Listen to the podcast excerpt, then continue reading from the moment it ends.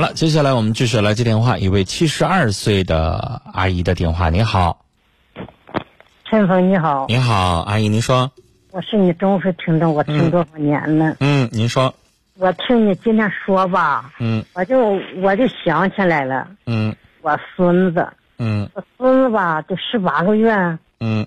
他他不会说话，不就寻思他不会说话呗，说话晚呗。嗯完了，那有台汽车，那上写的是黑 A 七八九，完了他扭扭脑袋，他就说黑 A 七八九。人大伙说的，你净撒谎，你家孩子会说话。我说我没听着啊，他属龙的。我说龙龙，你再是你跟奶奶说一遍黑 A 七八九，说的可真呢。嗯就从那以后就会说话了，嗯，会说话吧，不像就是孩子会说话，但是不爱说话，是吧？不说。嗯。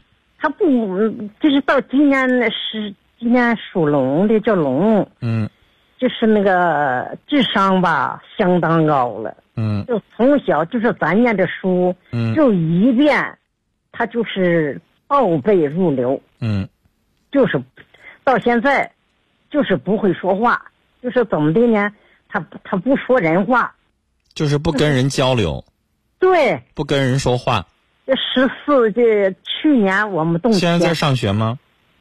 上学，呢现在上学相当好，全校是一千多名，嗯那个孩子考第三，啊，就考第三是比如说正常的老师这边要求一些东西都能做到，但是就是不爱说话，不跟人交流，是不是？跟你交流不？哎呀，那班上啊，那孩子都欺负啊。今年十四了，长一米七十二。嗯。我孙子长那个，我长得好看呢，我孙长可漂亮，那大眼睛。嗯。嗯，昨前天完了的那个，他个扫地拿个笤帚，他个高啊，嗯。他就那那钻桌子底下，说的他他就是康红，康红，你钻的那个桌子底下扫去，他就得钻桌子底下扫去，他不扫，人家就踢他打他，他嗯也不吱声，嗯。他不吱声吧？孩子有没有小伙伴儿来往的比较密切的？没有，一个都没有啊。和谁都不那啥，哦，和谁都不那联系。嗯嗯。完了就是然后您观察他有没有一些兴趣爱好方面有没有呢？爱好爱好电视，就是那个爱看电视。就是你他他现在是初二，嗯初二吧，就是今年过年来了，嗯就是就是爱学习，就把电视嗯这电视电脑打开，嗯。有一个初中就是高中二年级的，就是那个那什么玩意儿，就那个就方程，嗯。他姐，嗯嗯嗯。我是高中毕业，嗯。我是大学漏子，嗯。完了我解了半天没解开，他瞅瞅我，奶奶我解，我说你他妈上初中二年你能解吗？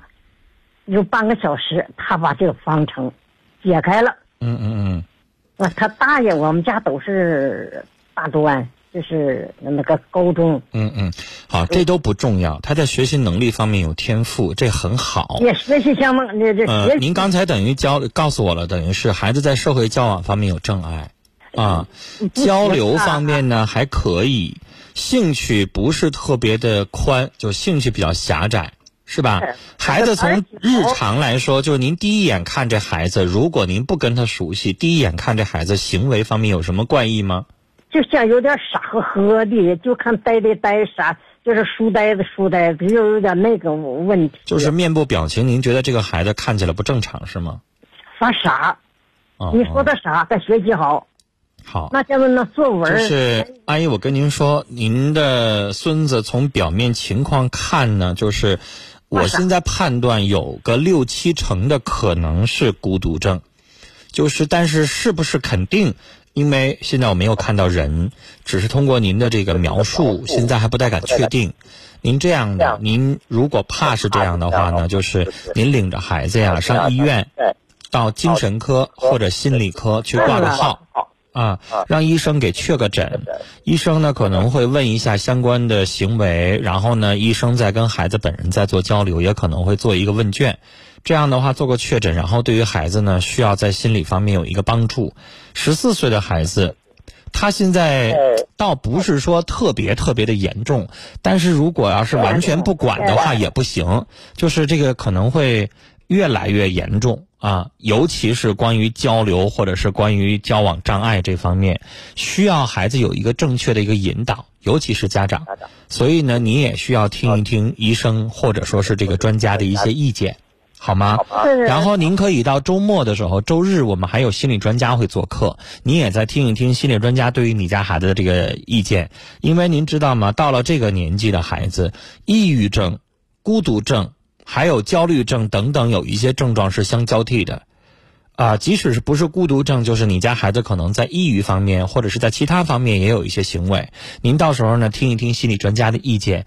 您家孩子呢就是有一点点这样的行为，但是还不是特别特别的严重，所以刚才我给您建议就是还是要听一听专家的意见，好吗？跟您聊到这儿啊。